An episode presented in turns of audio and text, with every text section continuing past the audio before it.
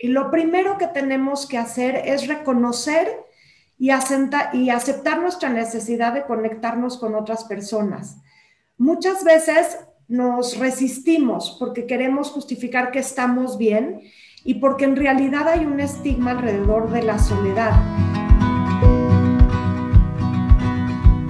Hoy me siento muy contenta porque está con nosotros Arlene, Arlene Solodkin. Eh, déjenme les cuento quién es Arlene. Arlene es una ferviente creyente en la capacidad del ser humano de cambiarse a sí mismo y de cambiar su entorno. Por esto, decidió especializarse en estudios sobre el potencial humano y la psicología positiva. Ella estudió directamente con Martin Seligman, que es, el, que es considerado como el padre de la psicología positiva. Estudió con él en la Universidad de Pensilvania y ahí se graduó con honores de su carrera en psicología y comunicación y después hizo una maestría en psicología positiva aplicada también allá. Ella es una apasionada del bienestar personal, organizacional y comunitario, y esto pues ha sido evidente en toda su trayectoria. Eh, se graduó con una maestría en trabajo social de la Universidad de San Thomas en Minnesota y por más de 10 años ha desarrollado programas de responsabilidad social con empresas, colegios, universidades y con el sector gubernamental. Dirigió la campaña Un kilómetro de cobijas, la cual impactó a más de 50 mil personas en toda su gestión y la cual enfatizó la importancia de promover el liderazgo infantil, juvenil y de la sociedad civil. Arlene además es fundadora y directora del Instituto de Bienestar Integral, que es una organización basada en México que ofrece programas y entrenamientos en liderazgo positivo, psicología positiva y bienestar integral para el mundo de habla hispana. Ella es profesora en el certificado de estudios de la felicidad creado por Tal Ben Shahar, que también es uno de los gurús en el tema de psicología positiva y dirige este programa para el mundo de habla hispana. Como ven, es una súper experta en el tema de psicología positiva. Eh, Arlene fue mi maestra en el certificado de psicología positiva que yo tomé con ella y bueno, a mí me encanta trabajar con ella, así que me da muchísimo gusto tenerla hoy como invitada en este podcast. Arlene, muchísimas gracias por estar aquí. Gracias por aceptar la invitación a este podcast. Bienvenida. Ay, Nicole, muchas gracias a ti. Es un gusto enorme ser parte de este proyecto el día de hoy contigo. Me encanta. Quiero compartir con todos los que nos escuchan hoy que además de ser Arlene todo lo que les conté hace un momento, eh, también la considero una gran amiga, mi maestra en el certificado de psicología positiva y siempre para mí es un gusto hablar con ella porque aprendo cosas nuevas y me deja pensando y reflexionando de muchos temas. Estoy segura que van a disfrutar lo que Arlene va a compartir con nosotros hoy. Oye, Arlene, siempre te tuve en mente para, para este podcast. Siempre en mi lista original de invitados estabas siempre tú. Sin embargo, la semana pasada o hace dos semanas me encontré con una publicación que hiciste en, tus redes que capturó mi atención. se llama La epidemia de la soledad y lo acompañabas con esta pregunta de cómo conectar con uno mismo y con los demás en un mundo tan solitario. Y algo me llamó la atención, como que me conecté con eso. Y me quedé pensando que a veces a mí me llaman la atención temas de los que necesito aprender porque algo en mí me dice, o sea, si conecto con algo que leo es probablemente porque necesito en ese momento saber un poco más del tema. Eh, yo no sé, por ejemplo, a ti, ¿qué te llevó a decidir o a tener este deseo de hacer un webinar alrededor de este tema de la soledad? Pues creo que estamos sobre la misma línea, Nicole. Pues mira, primero, em, realmente el tema de la soledad ha sido uno que me ha acompañado toda la vida. Yo soy hija única y siempre esa eh, sensación como de no tener un par con quien compartir todas las vivencias mientras estaba yo creciendo, siempre ha estado presente.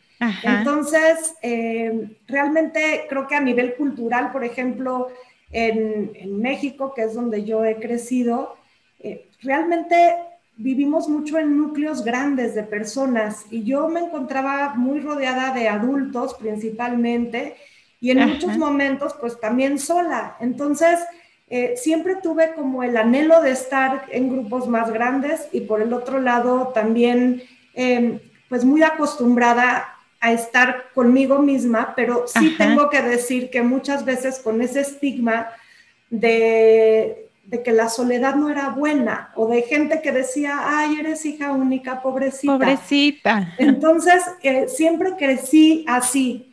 Entonces, es un tema para mí muy sensible y justamente ahora por la pandemia eh, se hizo más evidente en estos últimos meses, como que me di cuenta que a pesar de estar acompañada de mi familia inmediata todo el tiempo, quizás más tiempo del que uno quisiera, ¿no? sí, claro, sí, sí. Tener como un poquito más de, espacio, este, sobre todo porque yo así estoy acostumbrada.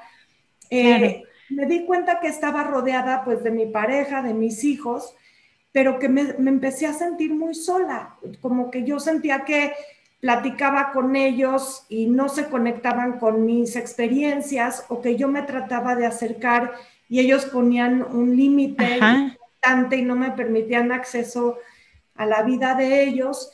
Y se fue generando como un círculo vicioso donde yo empecé a sentir que probablemente como que no encontraban ellos el valor o, lo bueno que yo podía aportar a sus vidas. Me empecé a sentir también como que lo que yo vivía a ellos no les importaba para nada. Y de pronto empecé a tomar decisiones, por ejemplo, eh, em, retomé el ir a la oficina y entonces de pronto dije, bueno, pues si no me estoy sintiendo cómoda en mi casa, me voy a ir a la oficina todo el día, todos los días y voy a tener mi propio espacio. Y me di cuenta que eso generó todavía un vacío más grande. Y finalmente, cuando logré abrirme un poquitito y compartir esta experiencia, me di cuenta que otras personas están viviendo lo mismo y que realmente muchas veces ante esta sensación de soledad reaccionamos de maneras muy em, contrarias a lo que promueve una buena conexión. Y ahí es donde me puse, como tú dices, a estudiar más del tema porque me vibró y me, me cimbró hasta, hasta el alma, ¿no? sí, a mí me pasó algo parecido a lo que describes, pero leyendo un libro que me gustó, que, que se, bueno, en inglés se llama Together, en, en español no sé cuál es la traducción que le pusieron, pero mm, ahí describía justo que tú puedes sentirte solo aunque estés acompañado y rodeado de personas. Y que en realidad esto de la soledad es un sentimiento o una sensación que de pronto puede ser subjetiva y que se traduce eh, para cada uno de nosotros en que no tenemos la conexión que necesitamos. Entonces e, es esto, esto raro de entender a veces que dices, pero ¿por qué me siento solo si estoy más acompañada que nunca, no? Totalmente. Creo que el libro al que te refieres lo escribió y es muy interesante Vivek Murthy, que fue el, eh, el ministro de Salud durante la, la, gestión de Obama. Y es justamente, él habla de, de esta capacidad de sanación que nos trae la conexión humana. Y, y bueno, realmente sí habla mucho de que existe como esta soledad objetiva y también la soledad subjetiva. Y la soledad objetiva, que es el encontrarme solo, no necesariamente tiene que ser algo negativo. Yo puedo tomarme mis espacios o mis vacaciones o vivir solo en mi casa y sentirme muy pleno porque estoy realizando los proyectos que me gustan, porque eh, estoy muy conectado conmigo misma, porque eh, de alguna forma eh, o sea, puedo alcanzar la plenitud dentro de estar solo, pero la soledad sí se puede eh, también experimentar de forma subjetiva, aunque estés rodeado de gente, que es lo que a mí me estaba pasando. Y cuando hablamos también de verdad de personas incluso extrovertidas que tienen un gran núcleo de amistades o que están rodeados de personas todo el tiempo, pero que las amistades o las relaciones son muy superficiales, y no logras tampoco satisfacer esa necesidad de conexión verdadera.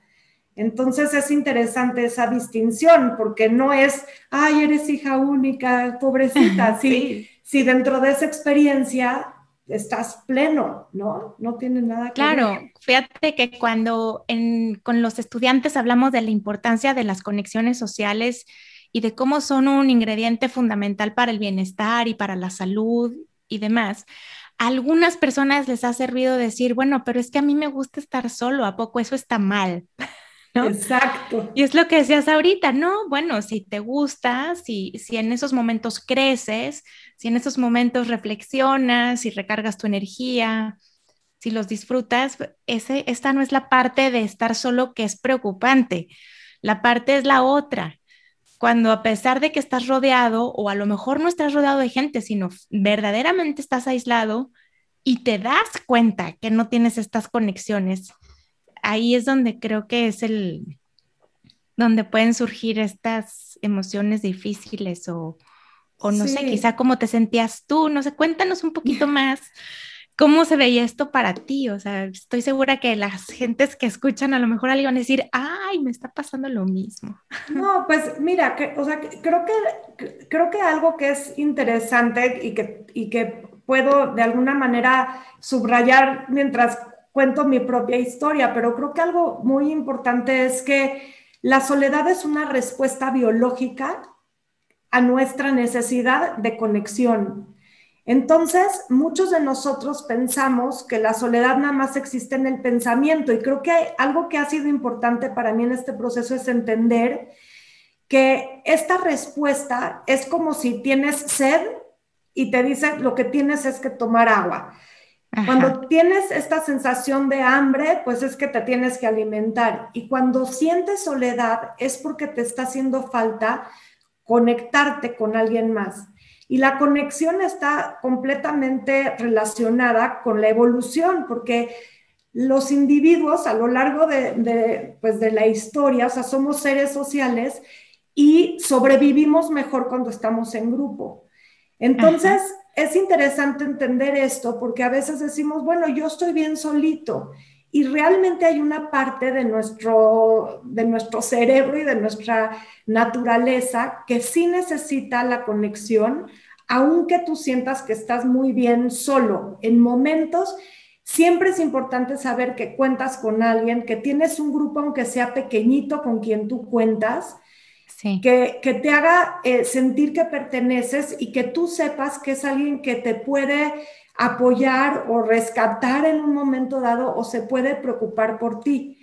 Entonces, es bien importante darnos cuenta que no es un capricho y que lo que sucede es que eh, la soledad, cuando, aunque es una respuesta que busca una satisfacción inmediata y que así la debemos de entender como tomar agua o comer, si se prolonga, lo que hace es que genera en el cuerpo como una sensación de que el cuerpo está en estado de emergencia. Se aumenta el cortisol, la presión sanguínea, el azúcar y genera más energía, lo que hace que no podamos dormir bien. Entonces, lo que esto genera es que aumenta y la gente se pone más a la defensiva, estás hipervigilante. Ansioso ansioso. Entonces, de alguna manera estás tan sensible que solo percibes en el otro eh, estas señales de peligro. Y entonces interpretas... Porque estás en modo amenaza. Eh, Exacto. estoy hiperalerta porque algo me dice que estoy en peligro porque se activa el sistema de supervivencia que tenemos cableado. Exactamente. Entonces, esto que genera que yo interprete en las otras personas lo que me va a reforzar a mí esta sensación de emergencia y de hipervigilancia. Entonces, en mi caso que me preguntabas, pues si yo estaba hablando y de pronto mi esposo se volteaba a hablar con la persona de junto, yo ya decía, ves, tú no le importas para nada, no se conecta contigo, ya no te quiere. Si yo veía que mis hijos se reían, ves, ya otra vez se están burlando de mí, y yo me sentía más sola, entonces yo no debo de contarles más lo que yo estoy sintiendo. Y eso generó una bola enorme de, de, la verdad, de malestar, en donde también, y luego aprendí que también es parte de esta respuesta, que mientras las personas eh, están en este sentido de, de emergencia de forma paradójica, no podemos responder a las necesidades de los otros. Tenemos menos empatía porque estamos todo el tiempo como que justificando nuestra historia que nos estamos contando. Sí, esto que le llaman sesgo de confirmación. Exacto. Que estás buscando solo estas pistas que, que, refuerzan y que comprueban la historia que tú ya te estás contando. Exacto. Eso por un lado. Y por el otro, algo que también es horrible, es que empiezas a buscar en tu memoria, en tus archivos eh, históricos, en tu cerebro, puras eh, ejemplos en donde tú estás, eh, puros ejemplos en donde te confirmas con estos recuerdos lo que, lo que estás viviendo en el momento. Entonces, ah, ¿te acuerdas aquella vez que yo estaba contando una historia y entonces me rechazaron? o sea, te empiezas a acordar y a buscar evidencia en tu pasado de elementos que confirmen tu, tu, estos diálogos del presente. Entonces, oye, sí, dime. Y pues escucho que entonces, conforme pasa el tiempo, el reto se vuelve más grande porque entras en este círculo vicioso y donde solamente estás recuperando evidencia de tu pasado o de lo que sucede en este momento alrededor de ti para seguir alimentando esta historia que en realidad lo único que hace es emproblemarte más. Sí. Entonces, ¿cómo, ¿cómo sales de esto? O sea, ¿qué, qué, qué podemos hacer entonces para romper este círculo vicioso? Bueno, hay muchas cosas, por suerte, que podemos hacer. Uno que a mí, un elemento que a mí me ha servido mucho es, eh, y esto lo hablan mucho cuando se habla de antifragilidad, y es el poder de tener sistemas redundantes, ¿no? De alguna manera saber que, bueno, si ahorita no estoy pudiendo conectar con mi pareja o mis hijos, puedo contar con un círculo un poquito más grande, eh, digamos mis amigos más cercanos o a lo mejor colegas con los que comparto mi vida y poder de alguna manera buscar el abrirme con alguien más para poder satisfacer algunas de estas necesidades con un grupo diferente, ¿no? Al que normalmente recurro, por ejemplo, o acudo más bien. Pero eh, hay, o sea, la solución la soledad es la conexión, la conexión humana. La conexión. Y, lo primero que tenemos que hacer es reconocer y, y aceptar nuestra necesidad de conectarnos con otras personas. Muchas veces nos resistimos porque queremos justificar que estamos bien y porque en realidad hay un estigma alrededor de la soledad. Sentimos que es un tema. Es un tema muy importante. Entonces, eh, sentimos las personas que la soledad es como un sinónimo de vergüenza, eh, nos da mucho miedo sentirnos solos, entonces lo tratamos de esconder. Entonces, cuando nosotros reconocemos y nos damos cuenta de que ok, me siento solo y me da miedo esta sensación y además estoy como escondiéndola de otros porque siento que algo está mal conmigo mismo, esa capacidad de aceptar nuestra necesidad nos puede llevar como a dar el siguiente paso, ¿no? Que por un lado es con honestidad agarrar el teléfono y hablarle a alguien o, o poder decirle a mi pareja, ¿sabes qué? me estoy sintiendo muy solo, a lo mejor no tiene que ver contigo, pero necesito compartirte lo que me está pasando y, pedirte que me acompañes un poco más en este momento y a lo mejor no he sido suficientemente empático justamente porque estoy centrado en esta necesidad y quisiera yo ver eh, tú cómo estás, ¿no? Y empezar también a establecer desde ahí esta conexión. Por el otro lado, vale mucho la pena entender qué es lo que de forma automática empieza a suceder en, mi cerebro, en mi cuerpo y en mi comportamiento, en donde de pronto estoy irritado, estoy más hostil hacia otras personas. Y si yo lo puedo notar y tomar responsabilidad, entonces yo puedo empezar a generar un cambio, ¿no? Ahí estás hablando de algo que me parece muy valioso, porque a veces vamos a estos comportamientos y conductas automáticas que ya tenemos y, y seguimos con ellas. Entonces no hacemos estas pausas para decir, ah, me estoy sintiendo irritable, ah, estoy sintiendo ganas de gritarle a las personas y decir, bueno, ¿cuándo me sucede esto o qué detona estas conductas? Y a lo mejor atinas a decir, ah, se me hace que me siento solo. Exacto. Cuando empiezas a, a, hacer conciencia de, cómo se conectan en ti lo que piensas con lo que sientes y lo que haces, es más fácil salir de estos hábitos de, conducta, ¿no? Totalmente. y además... También me, me haces pensar, por ejemplo, en que nuestro cuerpo reacciona muchas veces antes que lo tenemos en la conciencia. Sí. Como decías hace un rato, ¿no? Pues la soledad te comunica algo que necesitas, tienes que resolver. Eso hacen las emociones, son impulsos a la acción.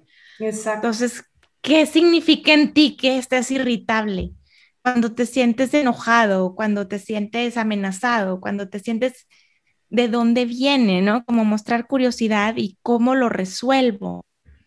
Totalmente. Y además, algo bien importante en la parte de tomar responsabilidad es que normalmente cuando nosotros caemos en un estado, digamos, de depresión, por ejemplo, y la depresión se vincula o se confunde a veces mucho con los mismos sentimientos de la soledad, hay un sentido de desvalía y muchas veces acompañado como de una eh, victimización. Y al tomar responsabilidad, inmediatamente asumimos el poder que tenemos sobre la creación de nuestra propia realidad y aunque tenga que ver con pedir ayuda, con reconocer que no tengo todas las respuestas, con eh, sentirme vulnerable, yo puedo decidir abrirme y compartir esa vulnerabilidad con alguien más para salir de ahí. Y aunque sea a través de pedir ayuda, ya estoy poniendo yo mi autoeficacia en acción. Y esto me hace sentir fuerte. Y el sentirme fuerte siempre es bueno, sobre todo cuando estamos teniendo esa sensación de miedo. Y eh, entonces sí puedo tener fortaleza y valentía al mismo tiempo que tengo miedo, inseguridad. Pueden coexistir, pero al tomar responsabilidad, entonces definitivamente puedo yo eh, elevarme a un plano donde la acción va a ser proactiva y no voy a estar quedándome, quejándome todo el tiempo o sintiéndome víctima de toda la gente de alrededor mío, nadie me entiende, nadie me valora, este, o por qué me está pasando esto a mí, porque Exacto, exactamente. Es que yo sí quiero, pero no me hacen caso. Exactamente.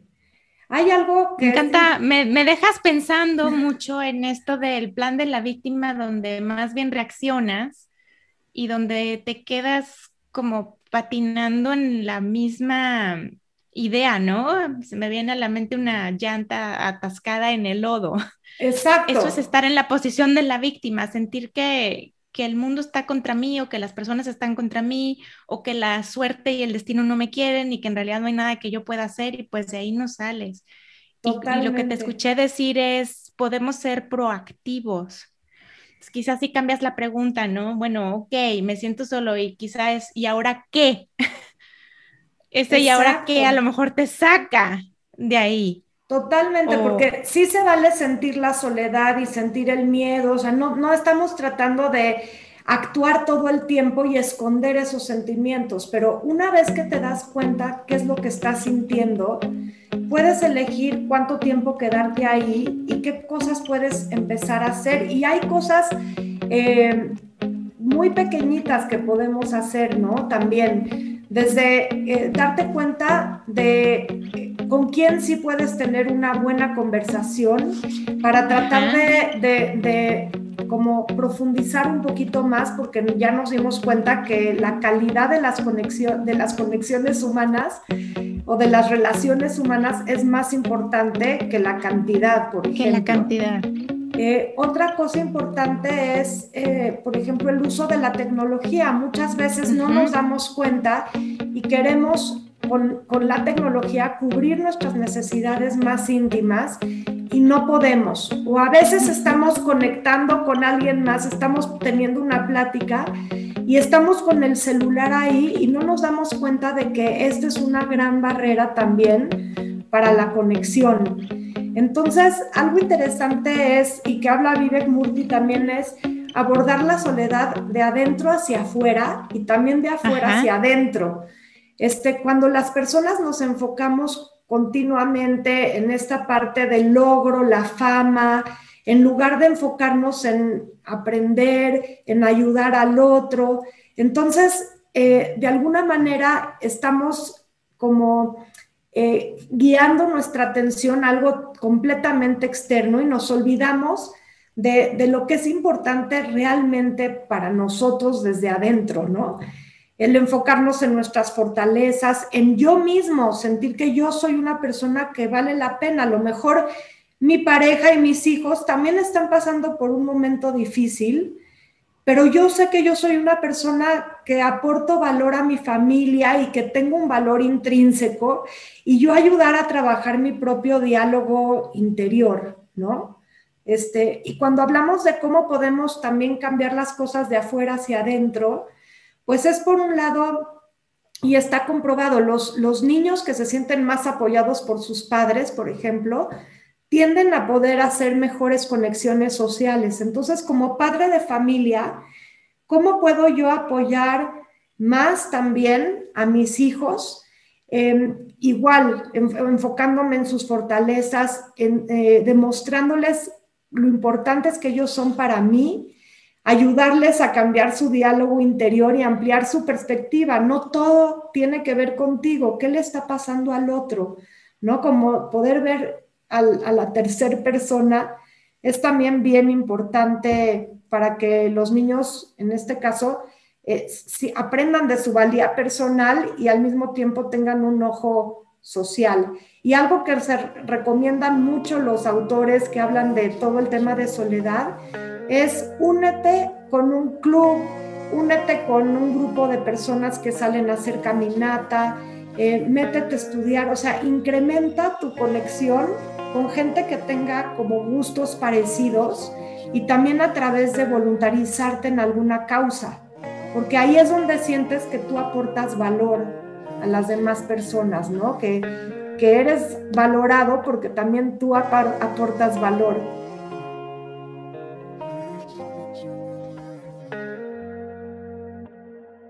Arlene, entonces, ¿qué cosas podemos hacer para salir de la soledad? Nos habías hablado ya de la, de la importancia de primero de reconocerlo, de ponerle nombre y de hacerte responsable. ¿Qué más? Pues eh, mira, lo otro es que, ya, ya, mencionamos también que lo más importante en las relaciones es la calidad y no la cantidad. Entonces, eh, tratar realmente de profundizar un poquito más, de compartir más de nuestra vida, de, de preocuparnos por lo que hace el otro, porque también a veces eh, lo que sucede cuando uno está muy solo es que el enfoque se volca en uno mismo. Entonces, forzarnos un poquito a preguntarnos cómo está el otro y abrir espacios para que esto se dé. Esto a veces representa el ser, el ser, vulnerable y tener que de alguna manera eh, preguntarle al otro eh, cómo se siente él con respecto a ti, dado que tú no has estado en tu mejor lugar. Y esto muchas veces, generalmente, lo que hace es que promueve como una interacción más, más humana, ¿verdad? Con las otras personas. Eh, algo que es bien importante es nuevamente cómo usas la tecnología, el que no te pongas tú tus propias trampas. Como yo el haberme ido a la oficina toda la semana, a todas horas, al final resultó una trampa que era una defensa para que yo no me sintiera sola en compañía, pues mejor de alguna manera em, abrí mi propia cueva y me metí y entonces estaba sola en mi soledad, pero ya no con otros. Entonces es importante darnos cuenta cuál es la tendencia automática que tenemos, ya sea de meterte a tu cueva o de usar la tecnología como un escudo y tratar de salirnos de ahí porque la tecnología nunca va a reemplazar las conexiones sociales eh, directas aunque sean una conexión de verdad de una charla profunda por Zoom o una llamada telefónica, pero no es lo mismo que un mensaje de WhatsApp, no es lo mismo que tener 200 mil amigos en Facebook. Em, una interacción en tercera dimensión, rica, llena de conexión. Oye, esto que estás diciendo, em, me gustaría como rebotarlo un poquito más contigo, porque digo, sabemos por muchos estudios que hay por ahí que muchos jóvenes están empezando a presentar temas de depresión y de ansiedad a más temprana edad y ha empezado a vincularse esto con el uso de tecnología, justo no es que la tecnología sea mala, sino que de pronto es la cantidad de tiempo que pasamos detrás de, aparatos electrónicos o en redes sociales. Y esto ya venía antes de la pandemia, pero con la pandemia en donde nos, nos obligó el, contexto a meternos en nuestras casas y a utilizar la tecnología para trabajar, para estudiar, etcétera, eh, no sé, de pronto me preocupa si esto no va a acentuar ya esta tendencia que venía marcándose. Claro. Y que le esté dando esta idea como equivocada a los jóvenes de que están socializando, de que sí están pasando tiempo, pero no sé si esta es como una idea falsa. No sé, ayúdame por acá, ¿tú qué has pensado?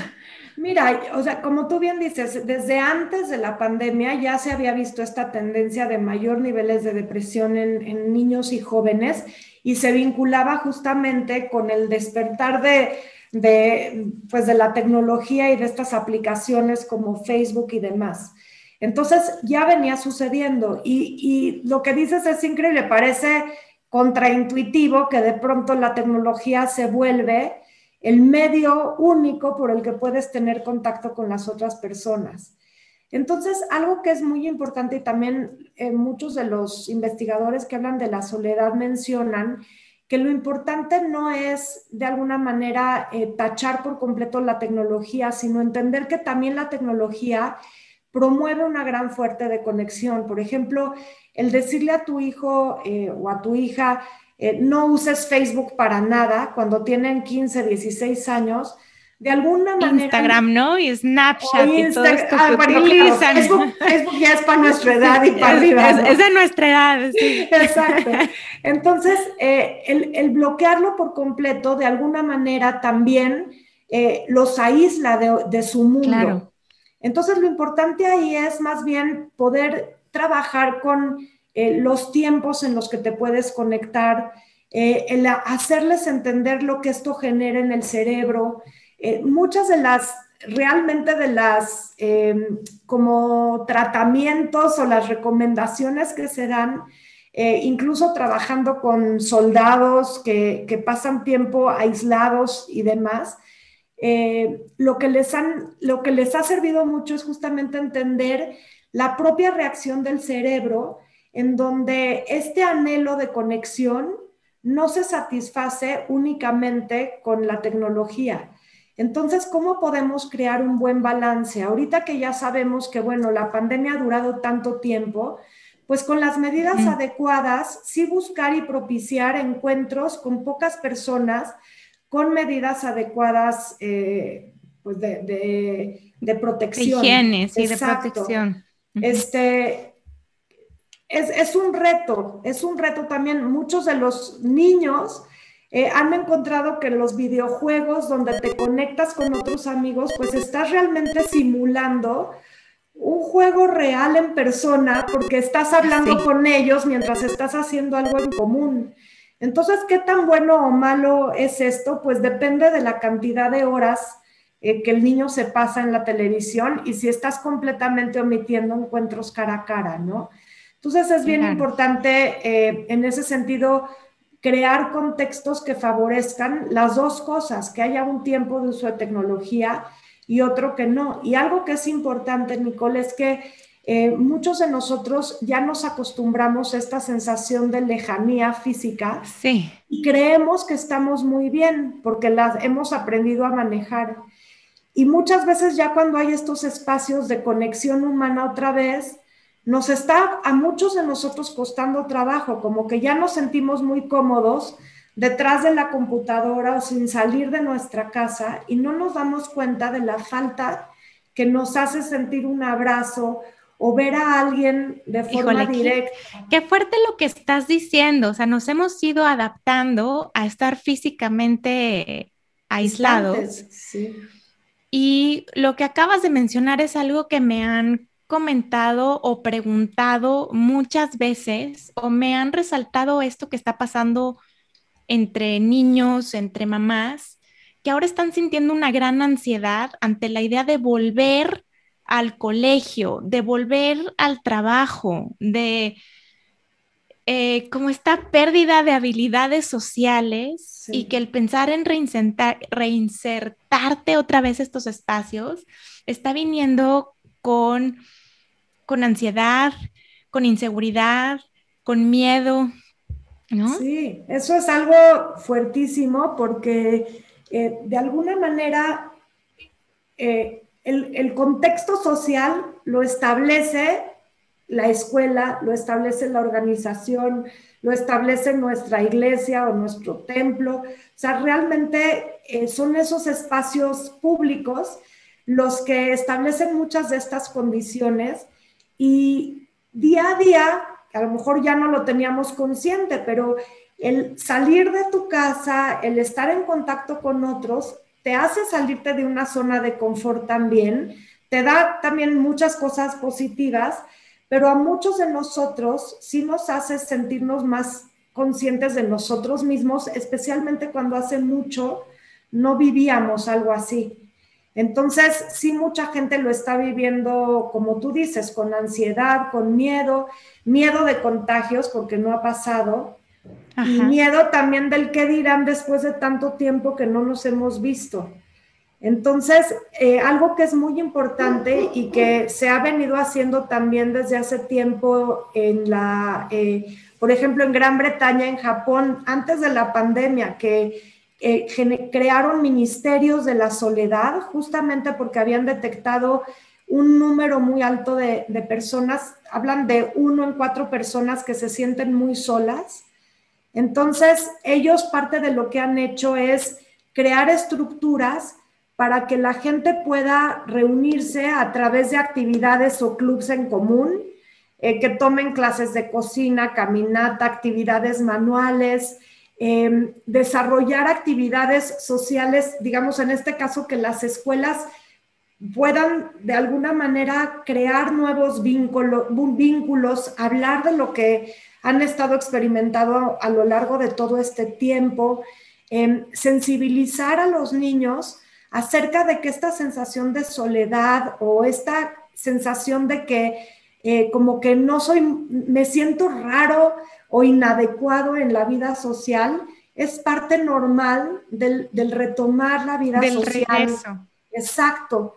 Que, que se rompe el estigma y que estemos más sensibles para uno, si notamos que yo me estoy sintiendo incómodo con esta reinserción social o que yo me estoy sintiendo solo, que me atreva a hablar y a pedir ayuda y por el otro lado que nos volvamos más sensibles para que si notamos que alguien al lado nuestro, un colega, otros niños o algún otro profesor está aislado y con esta dificultad, que no esperemos a que haya un grito de auxilio, sino nosotros podamos desarrollar esa capacidad de acercarnos y decir, oye, te, extrañé, este, me da gusto volver a verte, veo que has estado muy solito, te puedo ayudar en algo realmente eh, de verdad fortalecer también esa conexión social al ofrecer ayuda, porque hemos pasado por situaciones de pérdida. Eh, muchas, muchas, de conflictos en las casas. O sea, realmente el nivel de violencia ha subido también, el de soledad, el de divorcios, o sea, realmente el de pérdidas económicas, pérdidas de trabajo. Pérdida de la rutina, pérdida de sueños. Eh, exacto, o sea, exacto, ¿cuántas pérdidas de, los jóvenes que se les han bloqueado las oportunidades de, estudiar fuera o de graduarse y, y sentir que ya tienes como un camino que quieres recorrer porque el camino que tenías pues aplicaste y, se te vino abajo el intercambio o se te vino abajo eh, pues que de por sí no hay a lo mejor tantos trabajos disponibles, etcétera.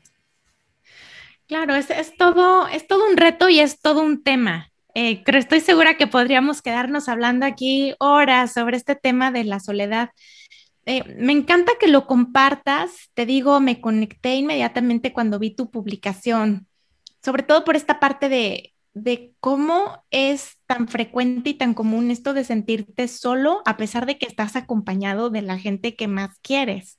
Sí. Eh, que no solamente es solo porque físicamente estoy solo y verdaderamente no, no tengo contacto social, sino que puede suceder estando en compañía. Eh, y me encanta, me encanta siempre escucharte porque sé que estudias y te clavas y resuelves y bueno, eh, me quedo que estos pasos que me gustaría que, no sé, si podemos resumir otra vez rápido para las personas eh, que nos escuchan. El primero es darte cuenta, ¿no? Exacto, exacto. O sea, el primero es reconocer y aceptar lo que te está pasando y tu necesidad de conexión, así como si tienes hambre o sed. Por, el otro lado es entender lo que tu cerebro hace eh, y lo que le sucede a tu cuerpo y a tu comportamiento cuando sientes soledad, porque estás respondiendo a esta necesidad biológica. Y esto es que muchas veces nos volvemos poco empáticos, eh, nos volvemos hostiles con otras personas y eh, nos ponemos a la defensiva y buscamos en otros algo que compruebe nuestra idea de que yo no soy valioso. Y ahí tomar responsabilidad de esto. Después es también el, recalcar que tenemos que fomentar más relaciones de alta calidad, más que cantidad. O sea, ¿cómo puedo fortalecer las relaciones que ya tengo eh, lo otro es eh, poder realmente levantarme en contra del estigma de la soledad, poder trabajar con mi vergüenza, eh, con mi miedo y también cuando yo veo que alguien más está solo, acercarme, ¿no? Y levantar esa tender la mano Exacto, y tender la mano porque hay un alto estigma. ¿Y cómo rompes el estigma hablando de esto? Reconociendo que si a mí me pasa, seguramente le pasa a muchas personas más. Y lo otro podría yo decir que es eh, como balancear esta tendencia entre el individualismo y el uso de la tecnología, reconociendo que no podemos decir que todo es bueno y todo es malo, eh, pero poder generar un balance. ¿No? Esos son como los cinco puntos que, que podría yo resumir. Podemos hablar de muchas cosas más, pero creo que ya, ahí... ya, vendrás otra vez al podcast, seguramente, porque contigo hay muchos, muchos temas diferentes que, que explorar. Te agradezco muchísimo, como siempre, eh, tu generosidad de compartir siempre lo que sabes, lo que te ha servido, tu propia experiencia. Creo que, creo que esa es la manera más más fácil para mí en que podemos conectar, ¿no? Cuando alguien te dice, oye, a mí también me pasa, eh, yo también lo siento, y entonces desde ese lugar te comparte qué funciona, todo creo que, bueno, a mí en lo personal es la manera en que mejor recibo como la información y que mejor lo entiendo también, ¿no?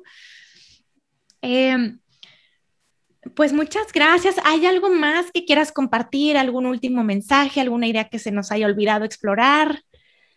Pues eh, bueno, primero agradecerte muchísimo, Nicole. La verdad es que tú también eres, eh, compartimos creo que ese eh, amor y esa curiosidad y ganas de aprender y de compartir. Así que gracias a ti por, por este espacio.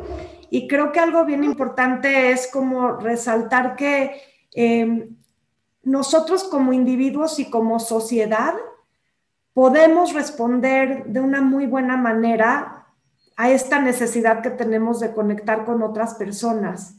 Entonces, eh, podemos hacerlo de forma individual, trabajando con nosotros hacia adentro, con este enfoque en reconocer que yo soy una persona que valgo, no por lo que hago, no por cómo me siento en este momento, sino por la valía de verdad personal que yo tengo y el aporte que hago al mundo que me, que me rodea y a mis amigos y a mi familia. Y por el otro lado, como sociedad, demostrando y haciéndole sentir a los demás lo importante que son para nosotros y generar culturas de aprecio en las organizaciones, en las escuelas, en nuestra propia familia, con nuestra pareja. Entonces, resumiría eh, diciendo que nosotros todos importamos y que vale la pena reconocer de veras eh, la importancia en uno mismo y en el otro y hacérselo saber, porque eso puede hacer una gran diferencia en las personas. Padrísimo, me encanta, Arlene. Oye, finalmente, eh, compártenos o comparte a las personas que te escuchan dónde pueden encontrarte, de, cuáles son tus redes sociales, si quisieran saber un poco más de tu trabajo, eh, dónde pueden ubicarte. Claro, Nicole, mil gracias. Pues eh, busquen al Instituto de Bienestar Integral en, Facebook y en Instagram está como IBI Bienestar. Eh, en LinkedIn es ibi.mx, eh, en Twitter es ibi también.mx. Y yo estoy como Arlene Solodkin, se escribe Arlene Solodkin en todas las redes sociales. Así que eh, pues va a ser un gusto enorme continuar eh, compartiendo y aprendiendo de todos ustedes. Muchísimas gracias. Sí, los invito a, a, explorar todo lo que hay en el Instituto de Bienestar Integral. Constantemente ofrecen cursos, talleres, certificaciones, webinars que están llenos de herramientas justo para trabajar en mejorar nuestro bienestar. Así que por favor dense la vuelta por ahí. Arlene, te mando un abrazo bien grande. Espero verte pronto. Muchísimas gracias por estar aquí.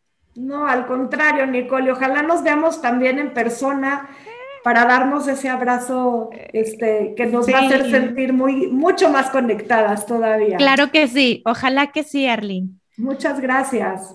Que estés súper bien. Te mando un abrazo. Te quiero mucho. Igualmente.